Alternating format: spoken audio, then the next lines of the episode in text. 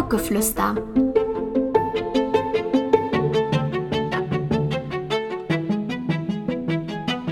Dein Podcast rund um Alzenau. Das sogenannte Tiny House gewann in den letzten Jahren immer mehr Befürworter. Nachhaltiges, flexibles Wohnen, minimalistische oder gut ausgestattete Wohneinheiten auf kleinster Fläche, alles scheint möglich. Im Sommer des letzten Jahres organisierte die Junge Union Alzenau eine digitale Debatte zum Thema Tiny Houses, ein Modell für Alzenau. An diesem digitalen Austausch haben mehr als 60 Bürgerinnen und Bürger aus Alzenau teilgenommen. Zusätzlich waren Bürgermeister Stefan Noll, der Leiter der Bauaufsicht Alzenau und ein Vertreter für Tiny Houses eingewählt, um fachbezogene Fragen beantworten zu können. Bedenkt man die kleine Wohnfläche, waren sogar die Veranstalter überrascht, wie generationsabdeckend die Idee eines Tiny Houses in der Bevölkerung ankommt. Mittlerweile bestens mit dem Thema vertraut ist Julian, der das Projekt Tiny Houses für die junge Union Alzenau betreut und uns in dieser Folge begleitet. Aber was ist ein Tiny House? Viele denken an einen Wohncontainer, den man überall, im besten Fall nach Wunsch, aufstellen kann. Wie bei einem Wohnwagen, nur weniger mobil auf der Straße. Da täuscht man sich schnell. Julian klärt uns dazu kurz auf. Der englische Begriff Tiny Houses umschreibt letztendlich, dass auch wenn ein Haus klein ist, es immer noch die Qualität eines Hauses hat. Das heißt, als erstes Mal ist ein Tiny House ein Gebäude auch ein Tiny House auf einem Trailer, ähm, auf Stützen oder in jeglicher Form, Größe oder ähm, Ausbildung ist letztendlich ein Gebäude. Und Gebäude brauchen eine Baugenehmigung, ansonsten sind sie Schwarzbauten und damit grundsätzlich illegal. Dabei ist noch zu unterscheiden, zu was ein Gebäude gebraucht wird. Dabei könnte man sich vorstellen, ja, was gibt es für Gebäude? Landwirtschaftliche Gebäude, Ställe, äh, Fabriken, ähm, Carports etc.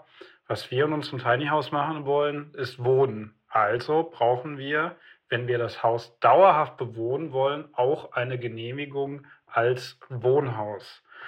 Es gibt noch andere Formen der Baugenehmigung für Wohnhäuser, wenn diese nur zeitlich befristet bewohnt werden, wie zum Beispiel bei einem Ferienhaus oder Wochenendhäusern. Das kommt aber, wie gesagt, nur in Frage, wenn so ein Haus am Wochenende oder saisonal gebaut, äh, bewohnt werden möchte. Für eine dauerhafte Bewohnung ist ein, äh, eine Baugenehmigung wie bei einem Wohnhaus nötig. Das heißt, was das äh, Baugenehmigungsverfahren angeht, gibt es grundsätzlich keinen Unterschied zwischen einem zwei- oder dreistöckigen Familienhaus oder einem Tiny House. Es muss eine Baugenehmigung für ein Wohnhaus eingeholt werden. Alles andere wäre ein Schwarzbau. Nicht jede Fläche in Deutschland darf einfach bebaut bzw. mit einem Tiny House besetzt werden. Wir können uns also von der Idee verabschieden, dass wir unser Tiny House einfach irgendwo am Feldrand oder auf einer Lichtung im Wald abstellen dürfen. Landwirtschaftliche und forstwirtschaftliche Flächen sind Außenbereiche und dürfen nicht bebaut werden. Das macht auch Sinn. Stellt euch mal vor, jeder würde einfach sein Haus quer in die Natur stellen und damit die Ökologie und das Landschaftsbild zerstören. Das Tiny House muss, wie jedes andere Wohnhaus also auch, in einem Wohnbaugebiet stehen und entsprechend auch beantragt werden. Ausnahme wären sogenannte Mischgebiete, wo sowohl Industrie als auch Wohngebäude genehmigt werden. Bei der Bebauung von Wohnbaugebieten gibt es noch mehr zu beachten. Solche Wohngebiete haben ja die Eigenschaft, dass sie eine gewisse Einheitlichkeit haben. Wenn wir in Alzenau durch die Wohngebiete laufen oder auch in jeder anderen Stadt oder auf jedem anderen Dorf, fällt auf, dass die Form, wie gebaut wird, die Ausrichtung, ähm, die allgemeine Optik eines Wohngebietes, eines Stadtteils etc. eine gewisse Einheitlichkeit mit sich bringt.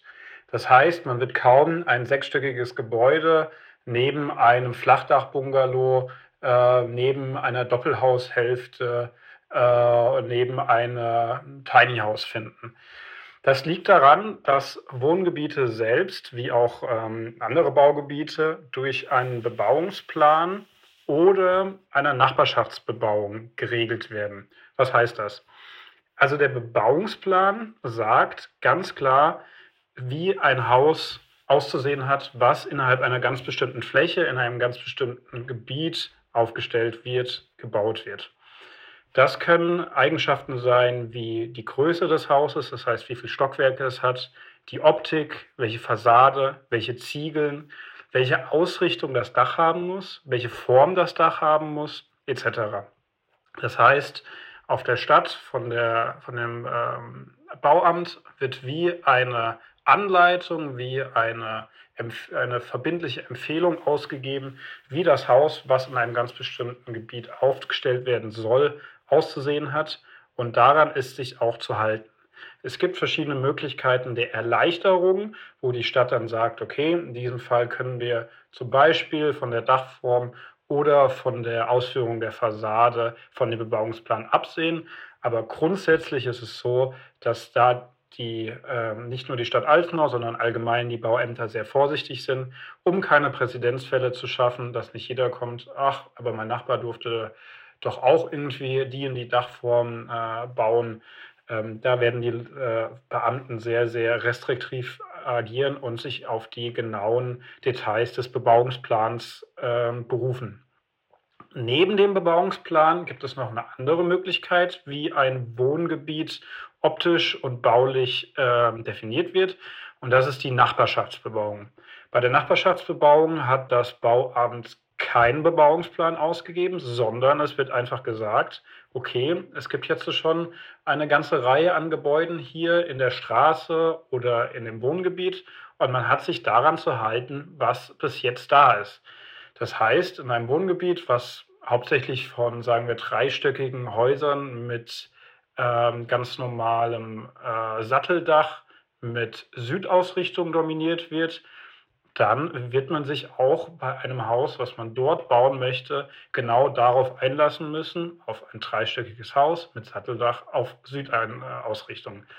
Das heißt, es ist kein festgeschriebener Bebauungsplan da, sondern man muss ganz plump gesagt nach links und rechts schauen, sehen, wie die Bebauung dort aussieht und sich selber daran halten, was solche Faktoren wie Etagenhöhe, Fassade, Dachform etc. aussieht. Aus diesem Grund ist es auch sehr ratsam, erst ein passendes Grundstück zu finden und dann ein Tiny House zu entwerfen bzw. einzukaufen. Denn das Tiny House muss zum Bebauungsplan in der Nachbarschaft passen. Ansonsten muss das Tiny House angepasst werden, was zu zusätzlichen Kosten und Komplikationen führen kann. Auch die Möglichkeit des spontanen Umzuges eines Tiny Houses erklärt sich aus dem bisher Gehörten. Es ist zwar nicht unmöglich, aber auch nicht unbedingt flexibel. Eine weitere Gemeinsamkeit zwischen klassischen Wohngebäuden und Tiny Houses ist, dass beide gewisse Standards bezüglich Energiebedarf und Energieeffizienz standhalten müssen. Diese Werte sind aus dem Gebäudeenergiegesetz zu entnehmen. Dort steht, wie viel ein Haus verbrauchen darf, wie gut ein Gebäude gedämmt sein muss, wie effizient und wie nachhaltig die Energiequellen sein müssen. Zur Dämmung sagt uns Julian auch noch einmal ein paar Worte in Bezug auf Tiny Houses. Gerade bei einem Tiny House, was im Vergleich zu einem normalen Gebäude relativ dünne Wände hat, sollte insbesondere auf hochwertige Dämmung geachtet werden. Dabei ist es nicht primär von Interesse, wie nachhaltig der Dämmstoff selber ist, was das Recycling oder die Entsorgung angeht, sondern wie gut die Dämmleistung des Dämmmaterials ist. Es klingt zwar erstmal interessant und äh, positiv konnotiert, wenn man sagt, das sind ökologische Stoffe, die verbaut werden. Ähm, es ist alles äh, so natürliche Wolle oder natürliche Holzerzeugnisse, mit denen gedämmt wird. Aber ganz wichtig ist, wie ist denn die Dämmleistung dieser Materialien? Da, da ist darauf zu achten, dass eine sehr, sehr hohe Dämmleistung vorliegt, dass der Energiebedarf des Hauses dadurch nicht so hoch ist, weil keine Wärme, weil die Wärme nicht so schnell aus dem Haus entweicht und dass die Wände nicht zu dick werden. Im Tiny House haben wir sowieso schon wenig Platz. Die Grundfläche ist sehr, sehr klein. Da wollen wir keine ewig dicken Wände haben, die uns noch zusätzlich den Platz wegnehmen.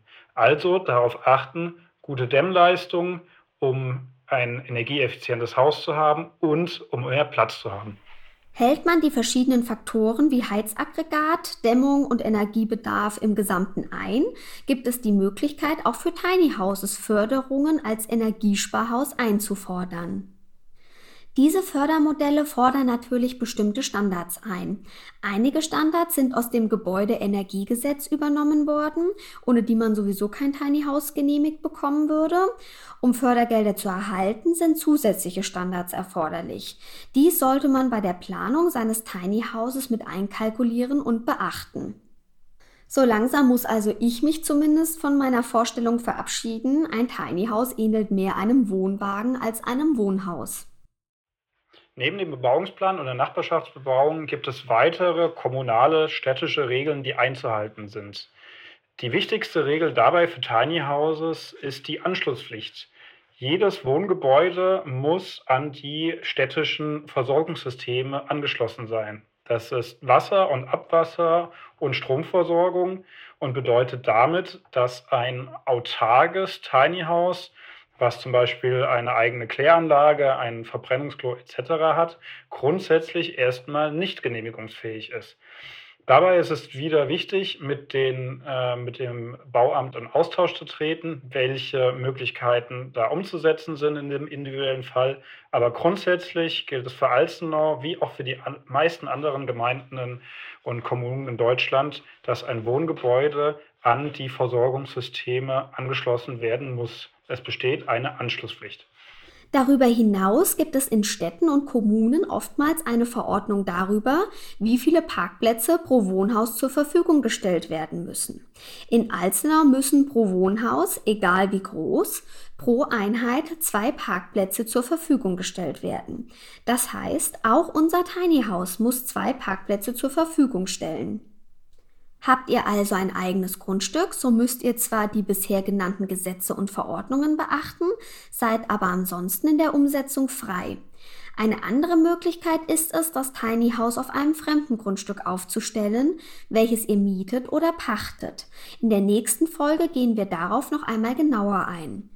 Der Vorteil ist also in erster Linie, dass Tiny Houses komfortables Wohnen auf kleinster Fläche möglich machen.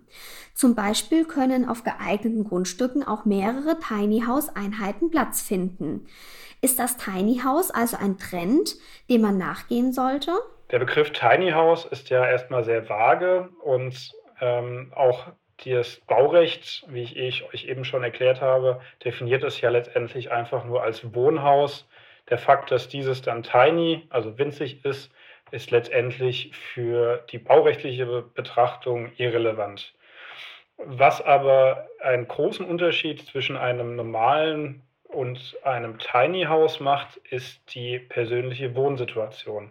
Und da sollte man sich den Wechsel von einem normalen Haus oder einer normalen Wohnung, die vielleicht 30, 60 oder sogar 100 Quadratmeter hat, in ein Tiny House, was zwischen 15, 20 oder 45 bis 50 Quadratmeter groß ist, schon bewusst machen, dass man eine Menge Platz aufgibt. Die ähm, Räumlichkeiten sind zwar sinnvoll aufgeteilt und oft ähm, ja, in sehr, sehr intelligenten Gesamtkonzepten verpackt, aber insbesondere Räume wie das Schlafzimmer, das Bad, oder auch Arbeitszimmer sind oft sehr, sehr kompakt gehalten. Es gibt immer großzügige Räume, meistens das Wohnzimmer oder der zentrale Raum im Tiny House ist sehr, sehr großzügig und angenehm gestaltet, sodass man ins Tiny House reingeht und eigentlich denkt, oh, das mehr brauche ich ja eigentlich nicht zum Leben. Aber man muss seine Routine, seine tägliche Routine auch auf das Gesamtkonzept anpassen können und auch in den kleinen Nebenräumen zurechtkommen. Also die ganz große Empfehlung, bevor man nicht ein Probewohnen gemacht hat oder sehr, sehr gute Erfahrungen durch Urlaube etc. in kleinen Räumlichkeiten wie Campern oder in kleinen äh, Camping, ähm, auf kleinen Campinganlagen hat, sollte man noch kein Tiny House kaufen. Erst Probewohnen, erst sich mit der kompakten Lebenssituation vertraut machen und dann den Entschluss treffen, selber in ein Tiny House zu ziehen. Auch heute bedanke ich mich wieder ganz herzlich fürs Zuhören. Solltet ihr noch Fragen zum Thema Tiny Houses haben, dann schreibt uns bei Instagram. Sicherlich haben wir in der nächsten Folge noch einmal die Chance, spezifischer auf einzelne Punkte einzugehen. Wir hoffen, ihr hört auch das nächste Mal wieder rein. Bis dann!